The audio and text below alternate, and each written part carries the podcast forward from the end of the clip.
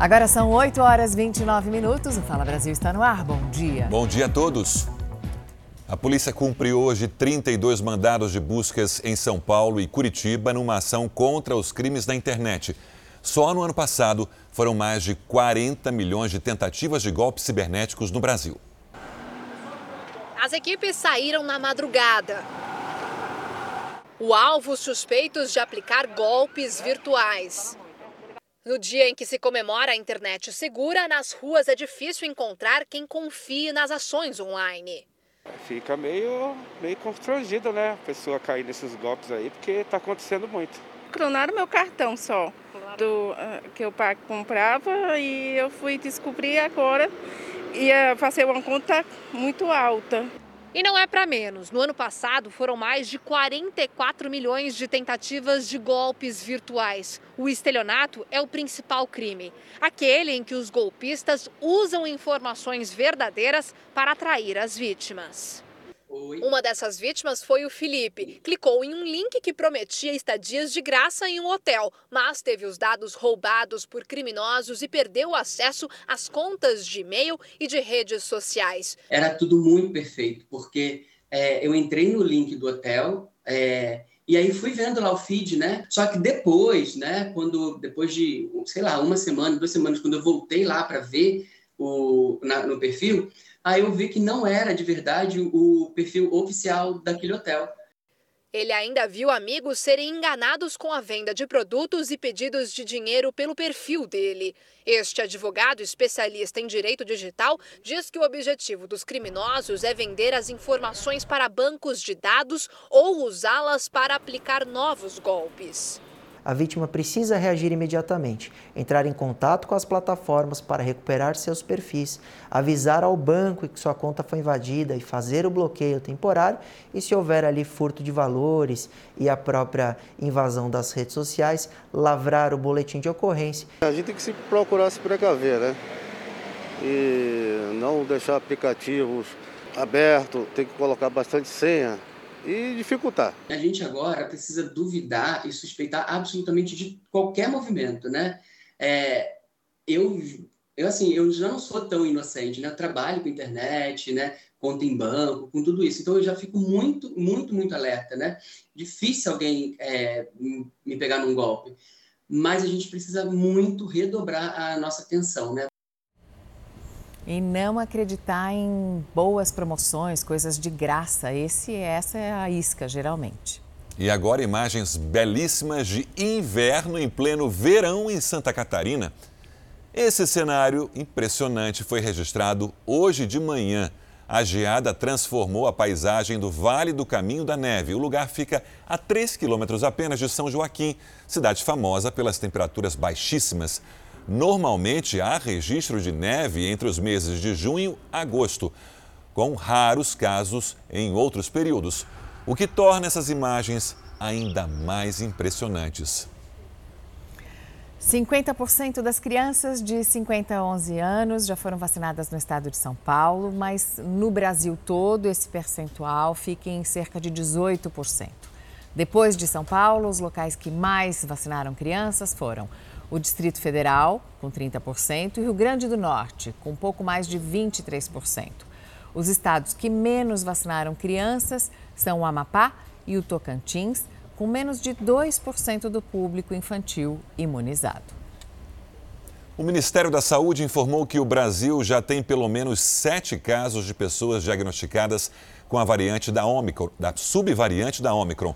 Rafael Ferraz, bom dia. Em quais locais foram confirmados esses casos, hein? Oi, Sérgio, aqui no Sudeste e também no, no sul do país, para ser mais preciso. Três casos aqui na capital paulista, aqui no estado de São Paulo, né? Três no Rio de Janeiro e um lá no Paraná.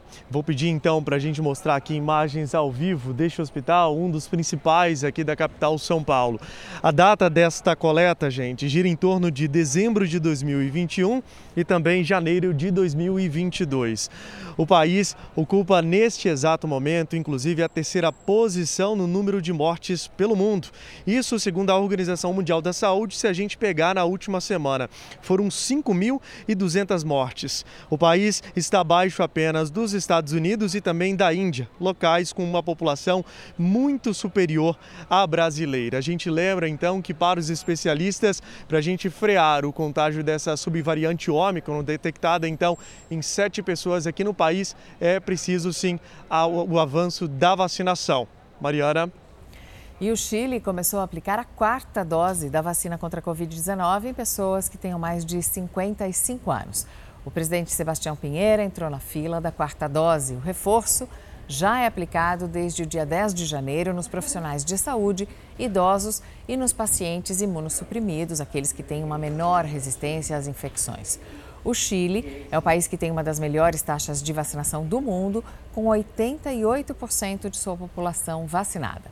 Desde o início da pandemia, 40 mil pessoas morreram de Covid no país.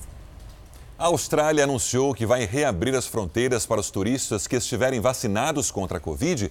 A partir do próximo dia 21, pessoas com esquema vacinal completo poderão entrar no país. A Austrália fechou as fronteiras em março de 2020 para conter a pandemia. Em dezembro do ano passado, houve um relaxamento com a permissão da entrada de estudantes e pessoas com vistos de residência. 79% da população australiana estão totalmente vacinados. Os policiais no Rio Grande do Norte entraram em greve. As delegacias de Natal hoje amanheceram fechadas. Vamos ao vivo até a capital do Rio Grande do Norte falar com a Roberta Trindade. Roberta, muito bom dia para você. E quem precisar registrar um boletim de ocorrência agora cedo, faz o quê? Oi, Mariana, bom dia para você e para todo mundo. Não consegue. Os boletins de ocorrência não estão sendo feitos. A Apenas flagrantes estão sendo realizados na Academia da Polícia Militar e estão demorando cerca de três horas. A central de flagrante, onde nós estamos, está fechada e as outras delegacias do Estado também. A greve tem interferido em todas as etapas do serviço. O corpo de um homem assassinado às 8 horas da manhã de ontem passou mais de sete horas no local do crime, esperando uma equipe da Polícia Civil. Os delegados, agentes e escrivães pedem a manutenção do adicional do tempo de serviço, uma ação na justiça que era retirada desse benefício, o que pode levar a uma redução de salário de até 35%. Mariana, Sérgio. Obrigado, Roberta. Depois de apresentar problemas na primeira versão, o Banco Central anunciou um novo site para consultar dinheiro que tenha sido esquecido nos bancos. Vamos a Brasília com Yuri Ascar. Bom dia, Yuri. Quando começam essas consultas? Semana que vem, Mariana. Bom dia para você, bom dia a todos. Segundo o Banco Central, a partir da próxima segunda-feira, dia 14, vai ser possível acessar o site valoresareceber.bcb.com gov.br. Inaugurada no dia 24 de janeiro, a primeira versão do site teve tantos acessos que a página do Banco Central foi derrubada. No dia seguinte, o sistema foi tirado do ar. A estimativa é que 8 bilhões de reais estejam esquecidos nos bancos, em consequência de diversas situações, incluindo tarifas cobradas indevidamente e contas correntes ou poupança encerradas com saldo disponível. Na primeira fase, estão disponíveis para devolução 3 bilhões e 900 milhões de reais. Sérgio. Obrigado, Yuri. Vamos falar agora de futebol. O time de São Paulo ainda não conseguiu uma vitória no Paulistão e está na lanterna. O fantasma do rebaixamento já assusta os torcedores. Eles podem, pela primeira vez, ver o tricolor do Morumbi na segunda divisão do Campeonato Paulista. Futebol é mesmo uma caixinha de surpresas. O ano passado, na realidade, eu não esperava nem que ia ser campeão. Para mim foi uma surpresa. O atual campeão paulista hoje é um dos lanternas do campeonato. O São Paulo somou apenas um ponto em três jogos. Muito pouco. Nove pontos, só venceu um contra o Ituano, um empate no Morumbi. É muito pouco para a grandeza do São Paulo. Se para alguns funciona aquela velha história de que o Paulistão está apenas começando, para o torcedor tricolor, a paciência tá, já tá lá em cima a paciência, não dá. E não é a primeira vez que o fantasma do rebaixamento no Paulista atormenta os tricolores. Esse é o segundo pior início de campeonato desde 1960. Com um empate e duas derrotas, o São Paulo está a nove pontos do primeiro colocado Palmeiras. E por falar em rival, essa sombra do rebaixamento já atormentou outros grandes de São Paulo. E quem aí não se lembra do Corinthians que só não caiu em 2004 no Paulista graças aos dois gols marcados por grafite contra o Juventus? A torcida tricolor não gostou. O grafite fez a sua parte, fez gol, salvou o adversário, salvou, mas não é isso que ele queria. Ele fez sua parte como profissional que é. Nem precisa ir tão longe. No ano passado, o Santos viveu um momento complicado no Paulista. Precisou vencer o São Bento para permanecer na elite do campeonato. Há muito tempo que a camisa não vence mais. O nome não vence mais partidas, né? E sem dúvida nenhuma, é, todos os times grandes que não abriu olho, assim como o São Paulo, pode sim sofrer né, uma queda no Campeonato Paulista. Qual será o futuro do São Paulo nesse Paulistão? Dá tempo de se reerguer na tabela ou a torcida vai ficar assim, roendo as unhas até o último minuto? E o Palmeiras estreia no Mundial de Clubes logo mais contra o Al-Ali do Egito. Os torcedores fazem a festa nas ruas de Abu Dhabi, nos Emirados Árabes Unidos. Chegou a hora. Desde a festa pela conquista da Libertadores em dezembro, o torcedor palmeirense esperava por esse dia.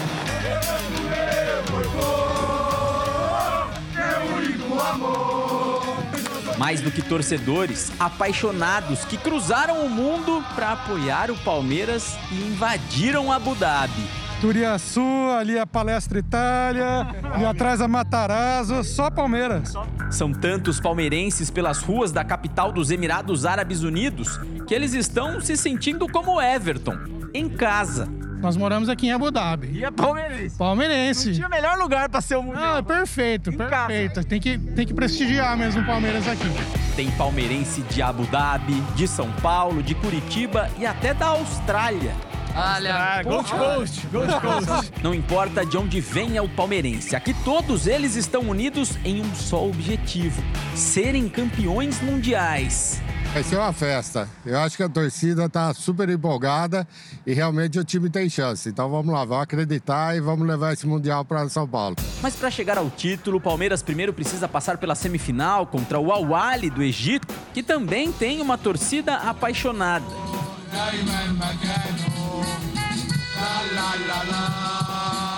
Al-Ahly e Palmeiras se enfrentaram no Campeonato Mundial do ano passado e o adversário não traz boas lembranças. Apesar da derrota para o Al-Ahly nos pênaltis na última edição do Campeonato Mundial no ano passado, o técnico português e o capitão paraguaio não acreditam em revanche.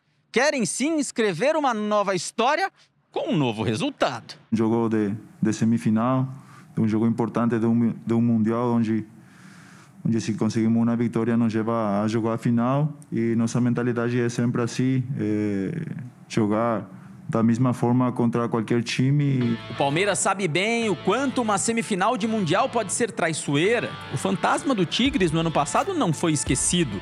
Por isso, a euforia e o otimismo da torcida são importantes, mas o discurso do técnico Abel Ferreira também é. Na minha terra há uma coisa que se diz Humildade e caldos de galinha nunca fizeram mal a ninguém.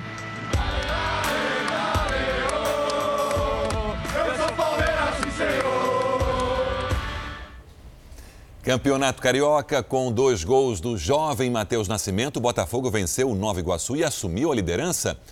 No início do segundo tempo, o atacante de apenas 17 anos tirou o zagueiro da jogada e chutou forte para marcar o primeiro gol do Botafogo.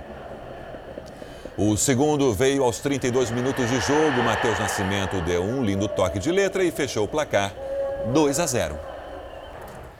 Uma mulher de 66 anos foi atingida por uma bala perdida quando passava de carro com o filho perto da Cidade de Deus, no Rio de Janeiro.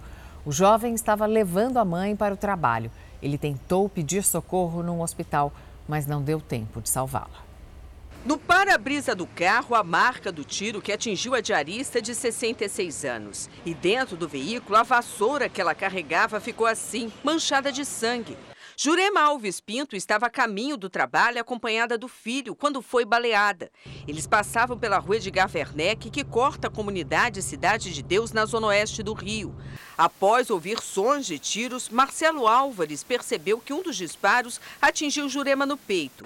Ele conseguiu dirigir até uma UPA na região, onde Jurema chegou a ser atendida, mas não resistiu ao ferimento. Estava indo levando a minha mãe para o tra trabalho, de repente eu escuto barulho de tiro, paro no sinal, de repente eu vejo o estilhaço no meu rosto. Quando eu olho para o lado, minha mãe toma um, um tiro na. está com um tiro na, no peito. Eu tentei socorrer ela, cheguei a, ainda no UBA, mas não tive, não tive êxito. Quando eu cheguei aqui, dez minutos depois, o médico falou que ela veio a óbito. O policiamento foi reforçado nos principais acessos à Cidade de Deus. A Polícia Militar informou que não havia operação em andamento na comunidade quando Jurema foi atingida. Mas dentro da comunidade, o helicóptero da Record TV flagrou traficantes agindo livremente. Os criminosos montaram uma barricada com pedras e pedaços de madeira para impedir a passagem da polícia. Agentes da Delegacia de Homicídios da capital fizeram a perícia no carro onde Jurema estava. Os agentes também procuram câmeras de segurança que possam ajudar a identificar de onde partiu o tiro que matou a diarista.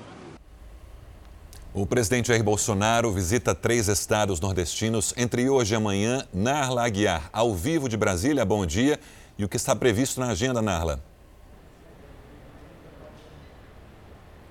Oi, Sérgio, bom dia. Bom dia a todos que acompanham Fala Brasil. Olha, as três visitas estão relacionadas às obras de transposição do Rio São Francisco. Hoje, o presidente tem agenda em Salgueiro, no Pernambuco, e também na barragem de Jati, no Ceará. E amanhã vai visitar aí as obras da barragem de Oiticica, no Rio Grande do Norte. No primeiro compromisso, em Salgueiro, serão acionadas as bombas do sistema da transposição do Rio São Francisco. Francisco. Ontem, a Polícia Federal apurou aí supostas ameaças, ameaças ao presidente Bolsonaro. Agentes da Polícia Federal foram até a casa do publicitário Bismarck Vitor Diniz, em Caicó, no Rio Grande do Norte. Ele chegou a sugerir o envenenamento do presidente da República durante uma postagem nas redes sociais. Os agentes não chegaram a fazer buscas na casa desse publicitário, mas ele passou aí, respondeu alguns questionamentos e depois foi liberado. Mariana, Sérgio. Obrigada, Narla. Agora, uma boa notícia para quem costuma viajar para os Estados Unidos ou então está planejando ir para lá. O governo anunciou que vai ficar mais fácil para cidadãos brasileiros entrarem no país. Pois é, que o Brasil agora faz parte do programa Global Entry, que quer dizer entrada global. Quem se inscreve no programa e é aprovado não precisa nem ter contato com as autoridades de imigração nos aeroportos americanos. Aquelas filas enormes na hora de entrar nos Estados Unidos devem ficar mais curtas para os brasileiros. A partir de agora, os viajantes vão poder entrar no país sem ter que passar pelas filas de imigração dos aeroportos. Para conseguir este benefício, são quatro passos. Primeiro, é preciso fazer a inscrição na plataforma do programa Global Entry, que em uma tradução livre seria como entrada global. Em seguida, você paga a taxa de inscrição de 100 dólares, o equivalente a 525 reais. Depois, é preciso aguardar o processo de registro e avaliação prévia. E o último passo é a aprovação pela autoridade de alfândega, responsável pelas fronteiras dos Estados Unidos. Depois que os dados são aprovados no cadastro, ainda é necessário passar por uma entrevista. As regras estão mais fáceis, mas as exigências para entrar nos Estados Unidos permanecem as mesmas. É preciso ter passaporte válido e visto de entrada. Mas a análise da documentação poderá ser feita em quiosques automáticos, sem contato com as autoridades de imigração americanas. Este tipo de programa é usado por 11 países e há anos vinha sendo negociado pelo Brasil. Na América do Sul, Colômbia e Argentina já utilizam esta facilidade. Assim como visto, o novo programa precisa ser renovado. A validade é de cinco anos. E um turista americano mesmo, que fez uma aposta em Las Vegas, foi avisado só um mês depois que ganhou mais de um milhão de reais. O americano estava visitando um cassino da cidade quando ele jogou numa máquina de caça-níqueis e ganhou 230 mil dólares. Só que a máquina travou, não funcionou e ele nem ficou sabendo que ganhou o prêmio no momento da aposta. Quase um mês depois, a Agência de Controle de Jogos de Nevada rastreou o jogador e conseguiu encontrar o sortudo que mora, aliás, no estado vizinho. Na Ucrânia, as mulheres começaram a aprender a usar armas para se defender de uma possível invasão da Rússia. O clima de tensão aumenta por lá. Mais de 100 mil soldados russos já estão posicionados em áreas estratégicas e reforços militares de outros países estão chegando para dar apoio aos ucranianos. Ela prepara a arma, aponta e atira. Victoria Makarova tem 44 anos e é mãe de dois filhos. Trabalha como gerente em uma construtora na cidade de Kharkiv, na Ucrânia, a 40 quilômetros da fronteira com a Rússia. Mas nos fins de semana, ela aprende a usar armas, pratica artes marciais e estuda primeiros socorros. Tudo para se defender de uma possível invasão russa ao país. Temos recebido notícias sobre as tropas russas que estão se acumulando em nossas fronteiras e há um grande perigo de sermos invadidos novamente. Então agora é a hora de proteger meu país, minha casa e minha família. O presidente ucraniano Volodymyr Zelensky disse que se a Rússia invadir, Kharkiv pode ser a primeira cidade a ser atacada. À medida que a ameaça cresce, a demanda por cursos militares e de autodefesa aumenta entre os civis. Daria Konok, de apenas 23 anos, diz que quer estar preparada. Todos nós sabemos que há mais de 100 mil soldados russos em nossas fronteiras. Há uma ameaça, uma ameaça de guerra em grande escala. Todos nós esperamos nunca enfrentar a escolha de ter que lutar ou não, mas precisamos estar preparados. As mulheres formam a maioria dos alunos do curso. E para Igor Pushkarev, um instrutor militar, isso é bom. A julgar pela minha experiência, as mulheres são mais responsáveis. Os homens, em geral, são cheios de bravura, o espírito de força, enquanto as meninas estão focadas na qualidade ao realizar as tarefas. Por isso, não me preocupo com elas. A Ucrânia é o segundo maior país da Europa e está estrategicamente localizada entre os demais países europeus, a Rússia e o Mar Negro. Em 2014, os russos invadiram e anexaram ao seu território a península ucraniana da Crimeia. Agora, o presidente Vladimir Putin não quer que a Ucrânia se aproxime politicamente da União Europeia ou que se junte à OTAN. Cerca de 125 mil soldados russos com tanques, artilharia e munições estão posicionados perto da fronteira. Forças aéreas e navais também estão no local. Moscou nega que esteja planejando um ataque e diz que quer a liberdade para realizar exercícios militares dentro do próprio território. Depois de uma reunião com Putin, o presidente francês Emmanuel Macron disse que os próximos dias serão cruciais para diminuir o impasse. Os Estados Unidos estão oferecendo uma recompensa milionária por informações que levem a um dos líderes do grupo terrorista Estado Islâmico no Afeganistão. Vamos com os detalhes ao vivo com a nossa correspondente Bianca Zanini. Bianca, boa tarde para você. Bom dia, Sérgio. Bom dia a todos. A recompensa vale o equivalente a 50 milhões de reais. Os americanos estão procurando a localização ou a identificação de Sanula Ghaffari, que lidera o grupo Estado Islâmico na província de Khorasan. De acordo com a inteligência americana, Ghaffari é responsável por aprovar todas as operações do grupo terrorista no Afeganistão incluindo o bombardeio do ano passado no aeroporto de Cabul, onde 170 civis afegãos e 13 militares americanos foram mortos. O ataque aconteceu em meio à retirada das tropas americanas de Cabul e à retomada do Talibã ao poder. Na semana passada, os Estados Unidos anunciaram que o líder do Estado Islâmico, Abu Ibrahim al-Qurashi, foi morto durante uma operação realizada por forças especiais americanas no noroeste da Síria. Mariana. Obrigada, Bianca. E os Estados Unidos comemoram o Dia dos Namorados na próxima segunda-feira, é o Valentine's Day deles. Só que esse ano pode faltar um presente bem tradicional, porque as flores estão em falta. O inverno foi muito rigoroso e também faltou mão de obra. E tudo isso acabou afetando a distribuição para as lojas. Supermercados e lojas de presentes já estão no clima romântico do Valentine's Day. A data comemorada em 14 de fevereiro é semelhante ao Dia dos Namorados no Brasil.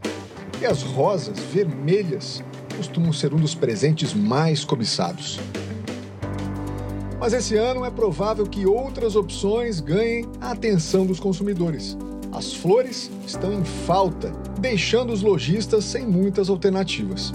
E a crise na produção de flores é um problema global. A escassez desse tipo de produto se deve em parte à pandemia, aliada à falta de mão de obra e problemas na cadeia de transporte e distribuição. Mas os produtores também sofreram com mudanças climáticas, que afetaram os campos. Nos Estados Unidos, 60% das rosas são produzidas em regiões da Califórnia, que sofrem com as secas. Uma outra variedade, com pétalas grandes, imponente, é importada da América do Sul, que enfrentou o excesso de chuva. No Brasil e aqui nos Estados Unidos, o comércio fatura com os mesmos feriados. O campeão é o Natal, seguido pelo Dia das Mães, e em terceiro lugar está o Valentine's Day este ano, a previsão é de um aumento de 10% nas vendas, ainda assim, bem abaixo do registrado em 2020, no início da pandemia de Covid. Naquele ano, as vendas bateram todos os recordes. Foram mais de 27 bilhões de dólares. Só em flores foram gastos mais de 2 bilhões e 69% delas eram rosas vermelhas. No ano seguinte, as vendas caíram para quase 22 bilhões este ano, a previsão beira os 24 bilhões de dólares. Lojistas de outras áreas também enfrentam escassez de produtos ou dificuldades com a entrega. Vasos de vidro, morangos uh, e até açúcar de confeiteiro estão escassos. A solução por aqui é aproveitar que ainda faltam duas semanas para o Valentine's Day e usar esse tempo para se organizar e pensar num plano B para os presentes. Médicos peritos do INSS decidiram fazer uma paralisação hoje e amanhã. 50 mil perícias podem ficar pendentes. Num ofício enviado ao Ministério do Trabalho e Previdência, os peritos pedem reajuste salarial de 20% e que seja fixado o limite de 12 atendimentos presenciais por dia. A associação que representa a categoria afirma que faltam pelo menos 3 mil profissionais para atender a população. Você já fez há algum dia o exercício de prancha, aquele que você fica com os cotovelos apoiados no chão, contraindo o abdômen? Parece e é bem dolorido. Agora, bambolê, Mariana. Eu lembra? já fiz bambolê muito na infância e faço prancha também. Agora, imagine uma pessoa que consegue fazer as duas atividades ao mesmo tempo.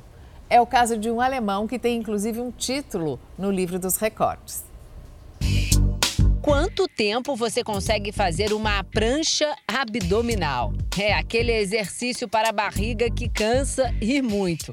Agora imagina fazer a prancha e ainda rebolar com um bambolê. Brincadeira de criança que não é moleza não. Esse alemão de 30 anos faz os dois ao mesmo tempo por 6 minutos e 34 segundos marca que rendeu a Kai Sandmeier o registro no livro de recordes. Ele explica que o mais difícil é a prancha. Ele conta que mal nota o bambolê porque pratica desde criança. Also das Anstrengendste ist eigentlich immer der Plank, der Unterarmstütz. Segurar a prancha por tanto tempo é muito cansativo e eu tive que treinar adequadamente para isso. Profissional de TI, ele começou a treinar antes e depois do trabalho. O resultado foi rápido. Ele praticamente dobrou o recorde anterior da prancha, que era de 3 minutos e 14 segundos. No começo, amigos e família acharam loucura, mas depois Kai recebeu apoio. Para fazer valer o recorde, ele teve que ser filmado por vários ângulos, ter duas testemunhas e se apresentar em um local público. O alemão não quer parar por aí. Além da prancha e do bambolê, ele quer adicionar algumas flexões e pensa começar com 10 exercícios de braço. Kai acredita que não é tão difícil. Ele diz que o mais complicado seria a burocracia para reconhecer um novo recorde. Você faz a prancha, eu faço o bambolê, a gente bate o recorde no dele. No intervalo, depois do jornal. depois do jornal. Cientistas suíços criaram um dispositivo que ajuda pessoas paraplégicas a andar, pedalar e até nadar. Uma esperança para milhões de pessoas ao redor do mundo. Há quatro anos, Michel sofreu um acidente de moto. Uma lesão na coluna o deixou paraplégico. Ele e mais duas pessoas participaram do estudo de um instituto de tecnologia na Suíça. E o resultado foi surpreendente. Michel conseguiu fazer movimentos que até agora seriam impossíveis. Os responsáveis pelo estudo são o neurocirurgião Gregory Curtin e a professora Joceline Bloch. Precisely Position é uma tecnologia muito mais precisa que nos permitiu atingir pessoas com a forma mais grave de lesão medular, sem sensação e sem movimento. Os cientistas colocaram um implante na coluna do paciente que emite estímulos nos nervos, fazendo a pessoa recuperar as funções motoras. Para atingir os pontos específicos, você precisa entender onde eles estão. Então, para isso, modelamos a medula espinhal e entendemos exatamente onde está a anatomia dos diferentes pontos. E então projetamos a estimulação seguindo a anatomia de cada pessoa. Os resultados foram observados já na primeira hora depois do implante dos protótipos. Em seis meses, os três homens recuperaram os movimentos. O estudo, que foi publicado por uma revista científica internacional, é uma nova esperança a milhões de pessoas paraplégicas em todo o mundo. Só aqui no Brasil, quase 4% da população acima dos dois anos de idade possui algum tipo de deficiência nos membros inferiores do corpo. São mais de 7 milhões de pessoas. O próximo passo dessa descoberta é levá-la para dispositivos móveis, como o celular. A ideia é que o próprio paciente possa controlar o dispositivo por meio de um smartphone. De acordo com os pesquisadores, os ensaios clínicos com mais pessoas devem começar daqui a um ano nos Estados Unidos.